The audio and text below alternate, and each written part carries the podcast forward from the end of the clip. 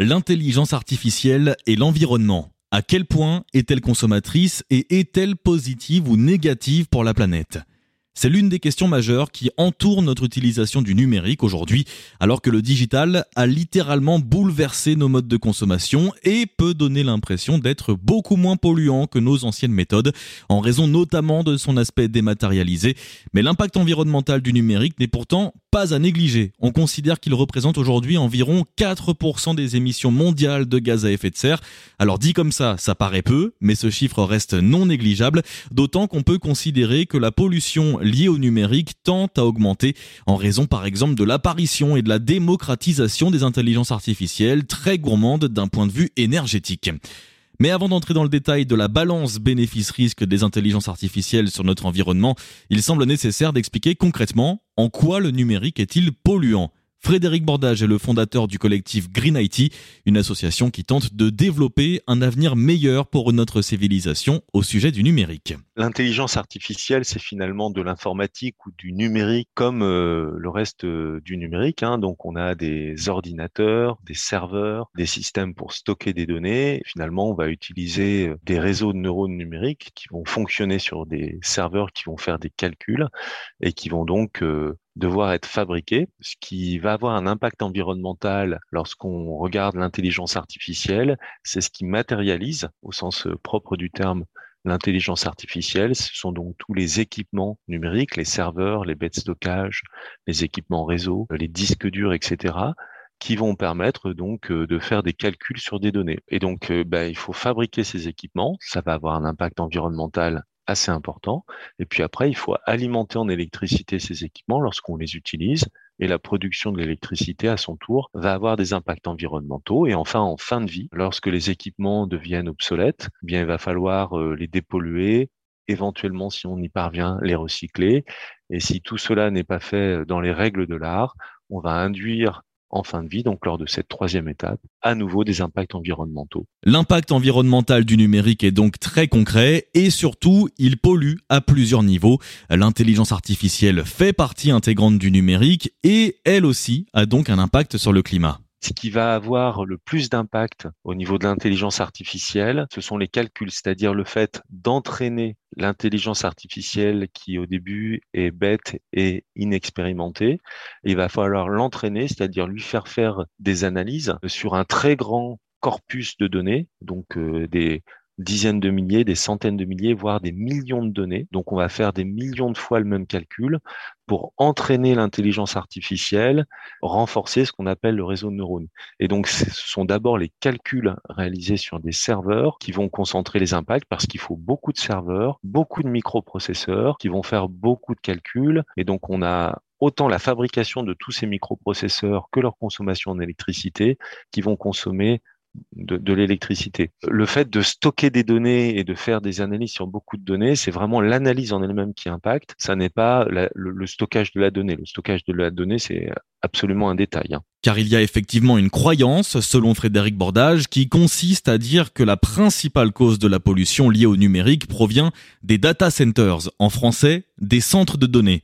Sauf que la réalité est un petit peu plus complexe. Les impacts environnementaux du numérique aujourd'hui, ils sont constitués principalement de l'épuisement des ressources naturelles non renouvelables. 52% hein. des impacts du numérique en France, des impacts environnementaux, c'est l'épuisement de ressources euh, non renouvelables. 28%, ce sont les radiations ionisantes qui vont avoir des impacts sur la santé humaine et la santé des écosystèmes. Et les émissions de gaz à effet de serre ne contribuent qu'à hauteur de 11% de l'empreinte du numérique en France. Maintenant, si on prend ces chiffres et qu'on les euh, projette à l'échelle mondiale, euh, le numérique, c'est de l'ordre de 4% des émissions de gaz à effet de serre anthropiques. Donc 4%, ça peut paraître peu, mais quand on projette les émissions de gaz à effet de serre associées à nos usages numériques sur notre forfait ou notre budget annuel soutenable, c'est-à-dire la quantité de gaz à effet de serre euh, ou de ressources qu'on peut émettre ou de ressources abiotiques qu'on peut puiser dans la nature pendant un an à notre échelle individuelle, eh bien, on se rend compte que le numérique, c'est déjà 40% du budget annuel soutenable d'un Français en termes d'émissions de gaz à effet de serre. Un nombre qui n'est vraiment pas à prendre à la légère. C'est énorme, 40% de notre budget. Imaginez que juste avec nos usages euh, numériques quotidiens, on grignote, on mange 40% de notre budget, avec les 60% restants, il faut se loger, se soigner, se vêtir, euh, s'éduquer, euh, se déplacer, travailler. On comprend bien que c'est dix fois trop, littéralement. D'autant que l'impact environnemental du numérique n'est a priori pas près de réduire. Une étude commandée en 2019 par le Sénat pointait une très forte hausse des émissions de gaz à effet de serre liées à notre usage du numérique d'ici quelques années. Étude qu'il faut tout de même remettre en perspective pour Frédéric Bordage. Cette étude du Sénat, n'est pas très solide. Elle pointe que les data centers. Il y a une étude plus récente qui a été publiée par euh, l'ADEME et l'ARCEP, qui est une analyse du cycle de vie. Donc c'est vraiment une étude très sérieuse hein, et qui montre que deux tiers à trois quarts des impacts environnementaux du numérique sont liés d'abord à nos terminaux à nous, c'est-à-dire nos ordinateurs, nos smartphones, etc. On a 10 à 25 restants qui sont dans le réseau et le reste dans les data centers. Donc les fameux data centers, ces grands centres de données dans lesquels on a des serveurs qui font des calculs et qui on stocke des données, sont souvent euh, très médiatisés, pointés du doigt, mais c'est finalement pas là qu'on a les impacts, c'est bien du côté de nos terminaux. Donc ça, c'est déjà une mise en perspective qui me semble importante. Et après, quand on regarde à l'intérieur des centres de données, ce qui va euh, constituer le gros des impacts, ce sont les calculs. Et là, pour le coup, l'intelligence artificielle est très consommatrice de calculs et euh, va contribuer effectivement à euh, l'augmentation des impacts environnementaux associés au centre informatique, au fameux data center. Alors qui faudrait-il cibler dans de potentielles campagnes de sensibilisation par exemple? Si on suit cette étude commandée par le Sénat, ce sont les ménages, donc toute la population, qu'il faudrait alerter en priorité. Mais pour Frédéric Bordage, il y a d'autres entités à cibler. Je pense que le, les acteurs qui sont les plus importants à sensibiliser, euh, ce sont d'abord les éditeurs des services numériques que nous consommons, nous, en tant qu'auditrices ou auditeurs.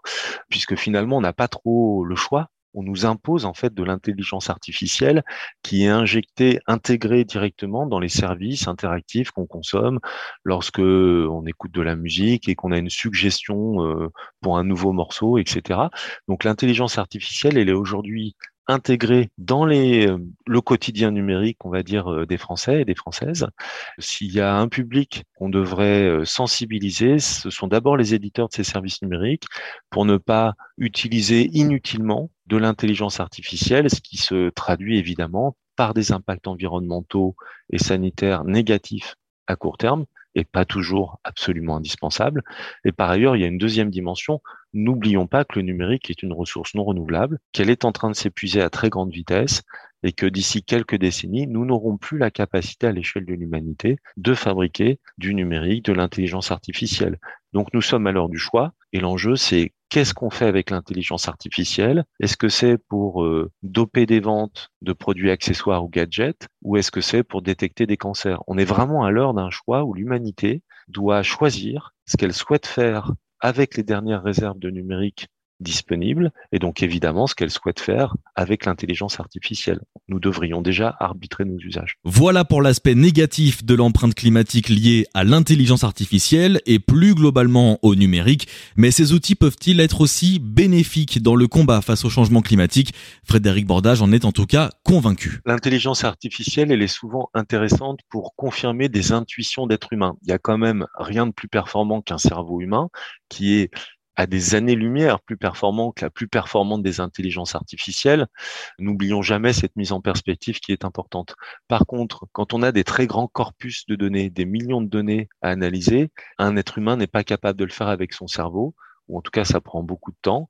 Et donc l'intelligence artificielle, elle va être intéressante pour détecter ce qu'on appelle des signaux faibles, donc c'est-à-dire des, des, petits artefacts statistiques qui sont pourtant des signaux intéressants, précurseurs de quelque chose. C'est comme ça, par exemple, qu'on est capable de détecter, de mieux détecter que des oncologues, des cancers, parce que quelques pixels sur un écran géant sont un signal faible. De la même façon, on va pouvoir appliquer ce type de situation dans le domaine de la protection de l'environnement pour détecter des signaux faibles qui vont être par exemple des précurseurs du déclenchement euh, d'un basculement euh, dans un équilibre d'un écosystème.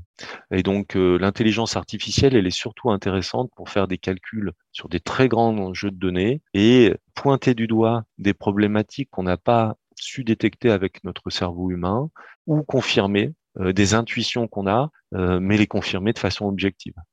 et plus rapide, du coup, si j'ai bien compris aussi. Alors, à la fois euh, plus objectivement et évidemment plus rapide, puisque on est capable de faire des, des milliards de milliards de calculs finalement en, en très peu de temps. Malgré tout, il faut faire attention. C'est en ce sens qu'Elon Musk et plusieurs grands experts mondiaux du numérique ont récemment lancé un appel à stopper la recherche sur les intelligences artificielles, un appel à prendre au sérieux pour Frédéric Bordage. Alors on n'est pas dans un film de science-fiction où, euh, comme dans Matrix, une intelligence artificielle prendrait le contrôle de la Terre. Hein.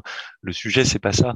Ce qui est souligné par ces experts, c'est que aujourd'hui, on se rend compte qu'on commence à ne plus être capable de faire la différence entre une production d'intelligence humaine et d'intelligence artificielle. On n'est plus capable de faire la différence entre une dissertation écrite par une intelligence artificielle et une dissertation écrite par un être humain. On n'est plus capable de faire la différence entre une vraie photo et un photomontage. Et donc euh, cet appel, il est important. On vient pour la première fois de toucher du doigt un danger qui est euh, celui d'une augmentation considérable potentielle de la désinformation, avec par exemple l'automatisation de posts sur les réseaux sociaux par des robots qui sont des intelligences artificielles, qui sont capables de se faire passer pour des êtres humains, c'est-à-dire passer le fameux test de Turing. L'enjeu euh, d'aujourd'hui, il est de mettre des barrières, des garde-fous euh, pour s'obliger en tant qu'être humain qui créons cette technologie d'intelligence artificielle à identifier les productions que ça soit du son, de la vidéo, un texte, une image, etc. On devrait dès aujourd'hui s'obliger à taguer, identifier, étiqueter les productions provenant d'une intelligence artificielle pour bien faire la part des choses entre ce qui a été produit artificiellement et ce qui représente la réalité. Heureusement, pour nous prévenir des intelligences artificielles et de leur impact aussi bien environnemental qu'éthique, les gouvernements construisent petit à petit un cadre législatif. On commence à avoir un encadrement, euh, notamment en France, avec la loi Rennes, hein, la loi qui vise à réduire l'empreinte environnementale du numérique et qui commence progressivement, petit à petit, à préciser certains types d'usages possibles avec le numérique et d'autres usages qui euh, seront à terme prohibés. Et donc, on peut imaginer qu'à terme, à terme, ça veut dire d'ici deux ou trois ans maximum, on commence à voir fleurir des projets de loi pour effectivement encadrer euh, les usages de l'intelligence artificielle, notamment sur des dimensions éthiques, euh, pour garantir que, je pense dans un premier temps au niveau éthique et dans un deuxième temps au niveau environnemental, que cette technologie soit bien au service de l'humanité, qu'elle nous aide à euh, faire face à la situation environnementale qu'on connaît, plutôt que d'accélérer notre perte. L'intelligence artificielle a donc, pour conclure, de bonnes raisons d'exister dans la lutte contre le réchauffement climatique, contre les émissions de gaz à effet de serre ou contre la destruction de la biodiversité.